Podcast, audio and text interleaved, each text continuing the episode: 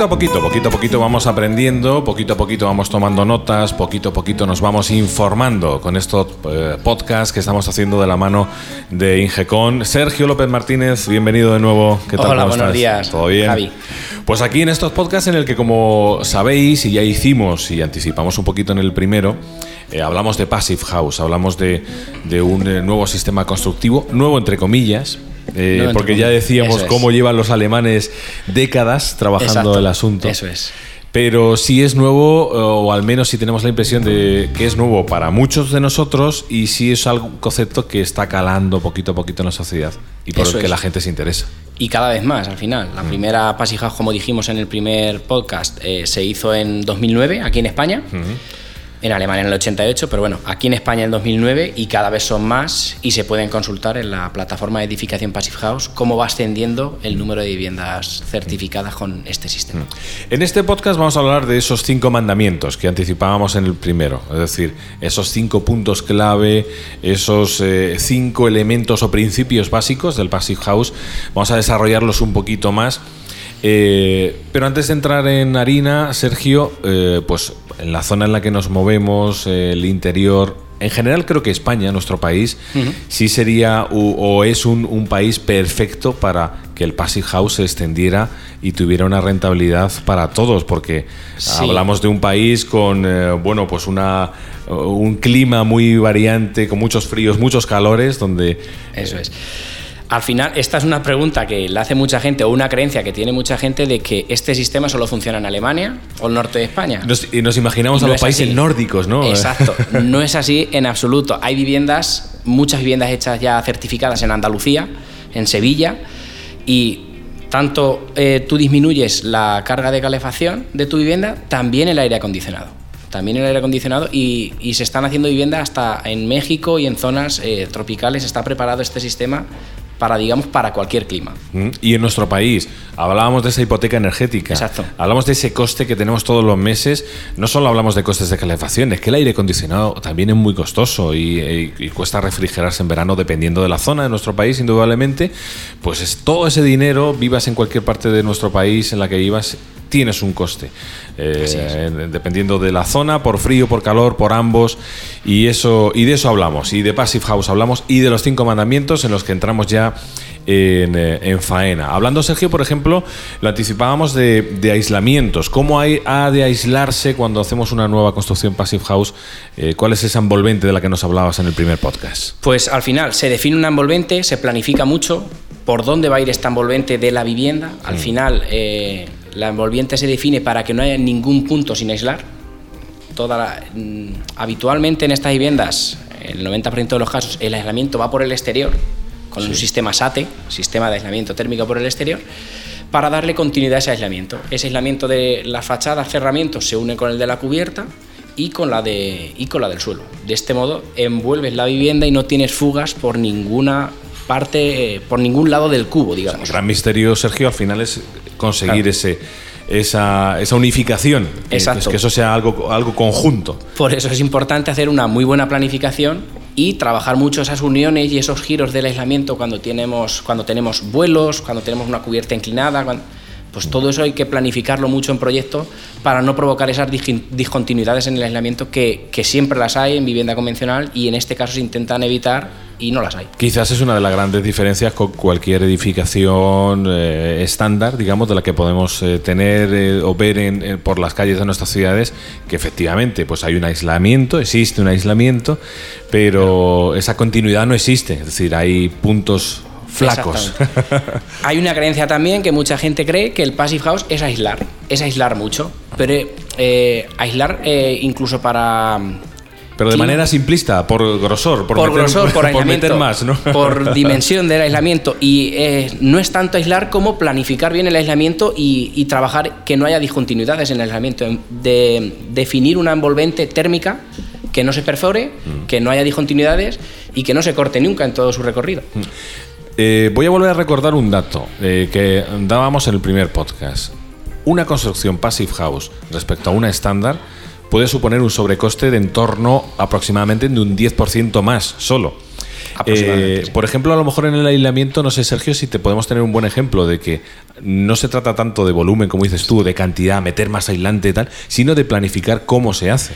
Que al Efe- final, hacer las cosas bien a veces no es cuestión de más dineros. Efectivamente, el, el tema de la eficiencia energética cada vez cala más, cada vez hay más conocimiento y mucha gente aísla mucho su vivienda, pero sin una planificación.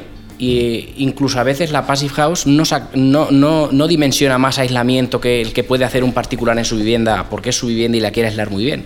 Es más bien tratar esa, esa envolvente térmica, tratarla bien y planificarla muy bien. bien. Entonces, no hay un sobrecoste eh, excesivo en el, en el tema de eh, dimensión de aislamiento.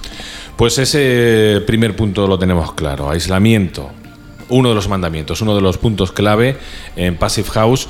El eh, segundo, creo que puede ser también uno de los eh, puntos flacos más habituales en cualquiera de nuestras viviendas. Es decir, las ventanas, las puertas.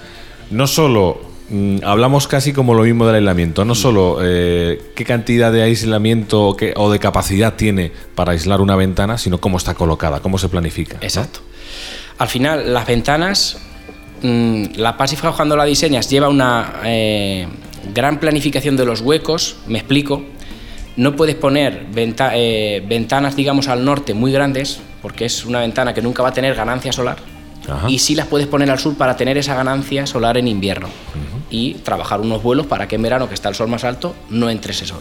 Pero este puede ser un buen ejemplo de cómo se planifica, hasta qué, Exacto. punto, hasta qué punto se puede planificar todos los elementos de una nueva vivienda. Efectivamente, porque la ventana en sí, mm, la ventana que se pone en Passive House, en, en- en muchísimos casos se pone en vivienda ya nueva convencional.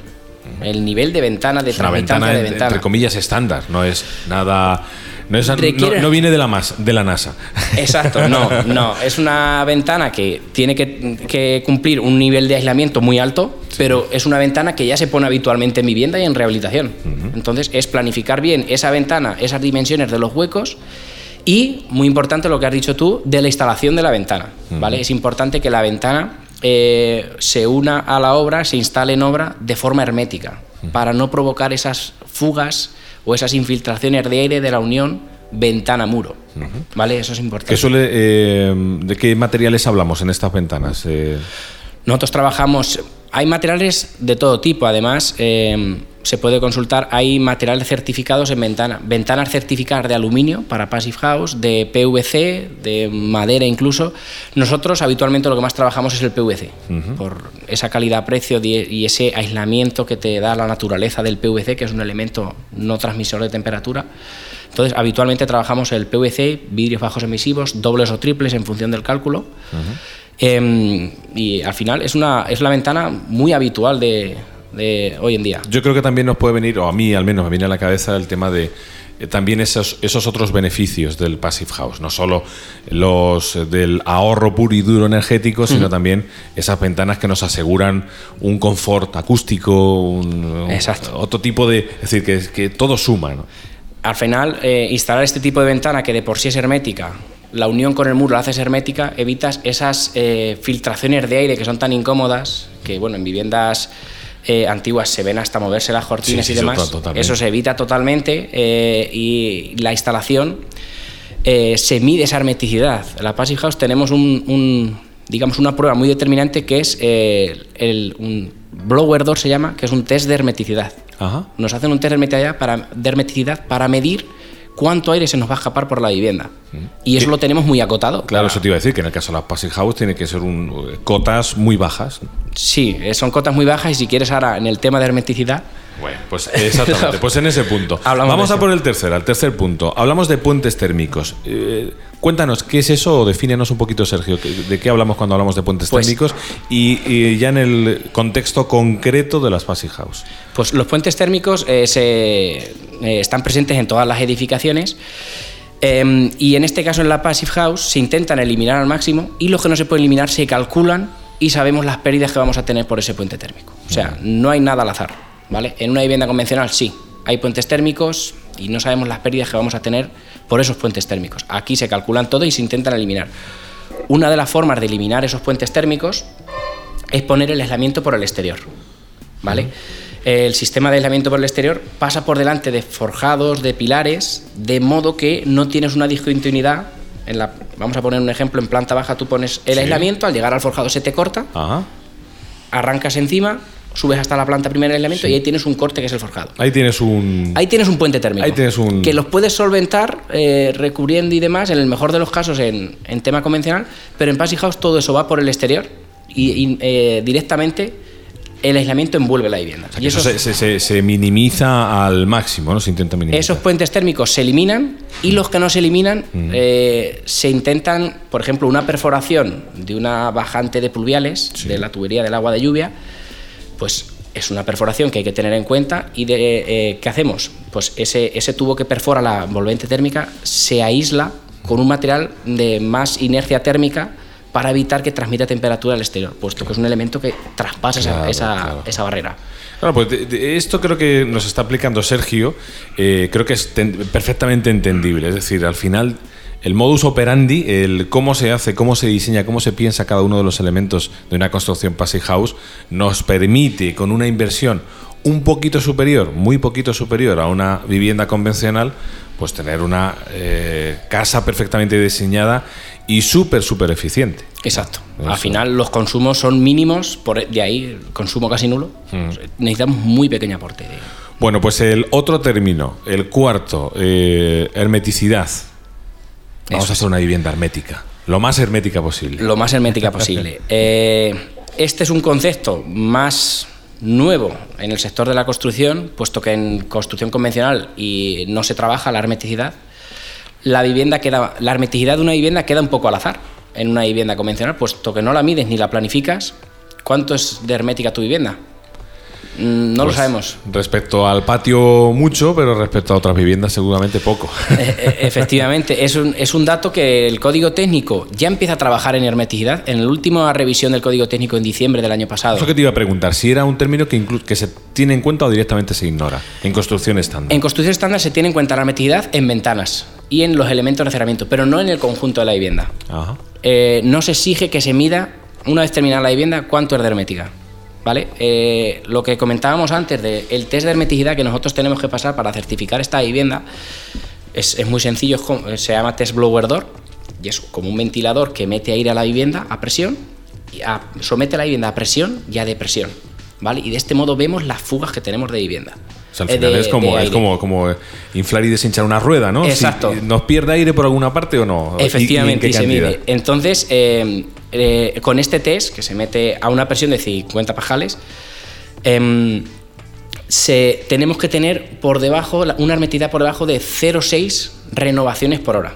Quiere decir, eh, sometiendo a esta presión a la vivienda, a este, en este test, no puede haber más de 0,6 renovaciones por hora del volumen de la vivienda. Si Ah. tenemos, por decir algo, 200 metros cúbicos de volumen, no se nos pueden escapar el 60% de esos metros cúbicos. Ese es un poquito el- el- la cota donde una vivienda se considera que es passive house o no. A nivel de- Exactamente. Si ese test de hermeticidad te da por encima de 0,6, no puedes certificar esa vivienda. claro. Es importante. Entonces, Pero claro, estamos hablando de, de cotas que son muy exigentes porque en una vivienda eh, normal y estándar eh, prácticamente eso no existe. Es decir, conforme metes aire a presión sale. efectivamente, en vivienda ya construida, en vivienda edificada, pues en este test Blower 2 se han hecho ensayos y puedes tener 12 renovaciones, 5, 6, queda un poco al azar Claro. al final. Eh, se supone que cumpliendo código técnico de hoy en día, las renovaciones pueden estar en torno a 5 a 6. Pero ya, puesto que queda al azar. Pero fíjate, ya estamos, ya estamos hablando de 10 veces más. Exacto. Ya estamos hablando de 10 Exacto. veces más. O hay eh, quien, quien sin saberlo ha hecho una vivienda muy hermética y luego tiene problemas de humedades, porque no tiene una ventilación mecánica.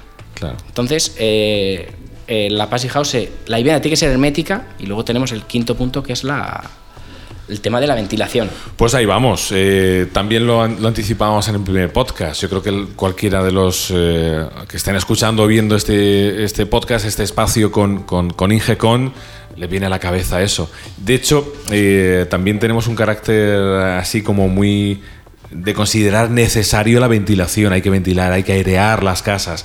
Eh, y hablamos de cerrarlas, hablamos de hacerlas herméticas, hablamos de hacer, casi algo al, al vacío. Efectivamente. Y, y- y- y, bueno, ya dice la gente, ¿cómo ventilo yo cuando me levanto por la mañana? ¿Cómo...? Bueno, pues ahí vamos, quinto punto. ventilación. la ventilación. La Passive House cuenta con el sistema de ventilación mecánica con recuperación de calor. Esto, como explicamos un poco en el primer, en el primer eh, podcast, em, el sistema funciona de modo que tiene un recuperador de calor que el aire que entra y sale de la vivienda, a través de ese intercambiador, los pone en contacto sin mezclarlos. Eh, entonces, el aire que sale le cede eh, la energía al aire que entra. Mm. Entonces, si, fuera estamos si en la casa estamos a 20 grados y fuera a 0 grados, ese aire a través de ese intercambiador, el aire que nos va a pasar es a 18 grados aproximadamente, porque tiene una tasa de recuperación muy alta. Hay, incluso máquinas del 95% de recuperación de calor. Qué barbaridad. Entonces, eh, esa calefacción, pues que necesitamos es un pequeño aporte para subir 2 grados la vivienda, pero nada que ver con abrir las ventanas para ventilar y que nos entre el aire de la calle. Mm. Claro, es, como, eh, es como que el propio calor o la propia temperatura, voy a simplificarlo para, para, la gente que no entendemos, es como que el propio calor que tenemos generado dentro de nuestro hogar, que lo, hemos, eh, lo tenemos a 20, 21 grados, tiene como dos vidas, es decir, porque ese calor antes de huir eh, cede su energía a, ese aire nuevo, fresco que, nos airea la casa, de tal manera que, ese calor como que se recicla, ¿no? Tiene, tiene varias vidas. Efectivamente, y en una vivienda convencional... Mm, que cada vez estamos más concienciados con el aislamiento, pasa, eh, pasa muchas veces que dices, bueno, estoy invirtiendo en un aislamiento, estoy intentando hacer la vivienda unas, unas muy buenas ventanas, estoy intentando aislar la vivienda lo mejor posible, pero en cambio cuando me abro y tengo que ventilar, eso, mm, esa energía se me está yendo, ese calor de la casa que he generado se me está yendo y lo voy a tener que volver a generar. Claro, hay, eh, hay, veces, bueno, estamos invirtiendo en una vivienda convencional, invertimos creo que todos en tener unas buenas ventanas, que nos aíslen, en tener un buen sistema de calefacción que suele ser costoso y demás. ¿Cómo con una necesidad de airear la vivienda 15 o 20 minutos eh, por la mañana, pues la temperatura o la bajada de temperatura es drástica en invierno, por ejemplo. ¿no? Efectivamente. Cuando estamos metiendo eh, aire del exterior a 0 grados, pues de tener tu vivienda a 20 a, tenerla a 15 eh, no tienes que descuidarte mucho. Efectivamente, es, es, el intercambio de, energía de, directo, el de la calle con, con tu vivienda. Pasa también que gente que está muy concienciada y por desconocimiento no conoce Passive House, ha hecho la vivienda lo mejor que, ha sabido, que se ha informado, eh, ha aislado muy bien, ha puesto unas muy buenas ventanas. La vivienda, dentro de lo que cabe, la ha hecho más hermética que se hacía convencionalmente. Una ventana corredera sin abrirla ventilaba. Claro. Estas ventanas que se ponen hoy en día no. Entonces, aísla muy bien, pones ventanas herméticas y luego, por, mm, puesto que estás sensibilizado con ese aislamiento, no ventilas o ventilas lo mínimo, toda esa humedad que estamos generando las personas, la cocina, una ducha, toda esa humedad no la dejas salir, porque la vivienda es hermética. No tienes una ventana corredera que te hace ya la ventilación. Y llega otro tipo de problemas. Efectivamente, que eso se está dando porque se está invirtiendo mucho en aislamiento, en hermeticidad sin saberlo, porque las ventanas son cada vez más herméticas. Hay gente que casi casi de verdad construye búnkers. Efectivamente. no ventilados. Exactamente. Y, luego no tenemos un elemento que ventile la vivienda constantemente, pues tenemos que poner problemas de humedades, de, de, condensación. condensación, efectivamente. Como dato curioso, una persona durmiendo durante toda la noche puede generar dos litros de vapor de agua. Eso hay que sacarlo. Claro. Imagínate una casa, una, una, familia y ahí. Esa humedad hay que sacarla y o la sacas abriendo por las ventanas y perdiendo toda la energía que has generado. O si no abres, tienes el riesgo de que tu vivienda, bueno, eh, es hermética, la has aislado muy bien y, puedes tener ese vapor de agua al final. Tienes puentes térmicos que son puntos fríos donde puede condensar. Y insistimos, eh, insistimos. Eh, tenemos ahorro energético, eso está claro, pero lo que está anticipando Sergio, lo que comentábamos también, eh, al final hay una serie de efectos beneficiosos añadidos a tener una, construcción passive house, que en este caso sí lo podríamos llevar al terreno en torno a la ventilación, pues a la de tener un, aire de calidad 100% estable a lo largo del día. Efectivamente. Eh, aire renovado, aire, aire limpio y saludable, eh, sin perder energía, ¿no? Efectivamente, la ventilación lleva sus filtros, nunca tienes, nunca introduces polen en la casa. Me, acababa de venir esa idea a la cabeza, pues como alérgico. pues, me acababa de venir la idea, digo, oye, ¿y esto para los alérgicos? Claro, eh, esto, esto puede ser como cuando vas en el coche con tu filtro antipolen, ¿no? Exacto. De tal manera que, que minimizas eh, la entrada de polen, por ejemplo, ¿no? La entrada de polen, de polvo, malos olores. Eh, entonces, con esta, otro de los beneficios, como has dicho, es la salud mm, no entra nada que no quieras del exterior, el aire entra siempre limpio y el aire que eh, el CO2 que las personas generamos, que también como dato para orientarnos, un ambiente saludable en el exterior puede estar a 400, 500 ppm de CO2, ppm son partes por millón de CO2 en el ambiente. En una vivienda, eh, cuando superas 1000 ppm o 2000 ppm, que podemos superar, por ejemplo, un matrimonio durmiendo en una habitación puede llegar a, meter en la habitación 2500 ppm, partes por millón de CO2 en, en una noche durmiendo una en una noche. durmiendo. Pues no estás descansando igual porque estás respirando con menos oxígeno, el oxígeno va a la sangre y, la, y la sangre la reparte a los órganos, los órganos al no tener tanto oxígeno van más forzados, el descanso es peor y el sueño es menos efectivo. Al final. Qué, cantidad de cosas estamos descubriendo. O sea, que al, final, fíjate tú, lo de, eh, coges un hilo y dices la cantidad de, brechas de beneficios y de, y de bueno, eh, indudablemente beneficios a medio corto, a muy corto plazo que puedes generar. Claro, al final la gente llega a la Passive House por la información del ahorro energético pero quien ya lo conoce, quien tiene la información, quien estamos en esto y sobre todo quien vive en esas viviendas, lo que, lo, que le alegra y lo que su mayor satisfacción es que descansa mejor por las noches. Oye, que sí, que me, estoy más me estoy ahorrando mucho en la factura, pero además es que duermo estupendamente, soy alérgico y paso la primavera en mi casa de que no me entero, eh, tengo aire limpio siempre, pues, es increíble. Bueno, pues yo creo que ese, eh, esto que acabamos de apuntar es el gran resumen de, de esos cinco mandamientos, de esos cinco principios básicos del Passive House. ¿A qué nos llevan? Nos llevan a modo de resumen, Sergio, a que con un sobrecoste en vivienda nueva solo de en torno a un 10%, tenemos eh, un ahorro energético eh, brutal a, corto plazo, porque no hablamos de periodos de amortización infinitos. No, no, no. Que, podemos hablar de, una amortización muy rápida de nuestra inversión. Una amortización a lo mejor, no sé, depende también de la vivienda, eh, de cada tipo de vivienda. 5 o 6 años puede estar amortizando ese 10% más de la construcción, cuando la vivienda tiene una vida útil de 30, 50 años. Claro, claro. Entonces. Y bueno, y 5 o 6 años que estamos durmiendo mejor y respirando mejor y. Eso como añadido. y siendo un poquito menos alérgicos, en fin, todas esas ventajas. Pues yo creo que ha sido. Ha estado muy bien, Sergio. Creo que nos hemos enterado mucho mejor de algunos de esos aspectos en torno a la construcción Passive House. Hemos aprendido mucho y seguiremos aprendiendo de la mano de Ingecon. Os recomendamos siempre que os acerquéis a empresas con técnicos certificados que os sepan asesorar de la mejor de las maneras y que, bueno, pues, ¿por qué no? En vuestro proyecto vital de una vivienda nueva, una obra nueva, pongáis el Passive House encima de la mesa. Mucha más información en vuestro blog, mucha más información en vuestra web o a través de vosotros mismos para, para, bueno, cualquier cosa se puede estudiar y presupuestar sin ningún tipo de problema. Efectivamente, estamos aquí para ello. Muy bien, pues gracias Sergio, hasta el próximo. Muy bien, gracias Javier. Un saludo, hasta la próxima.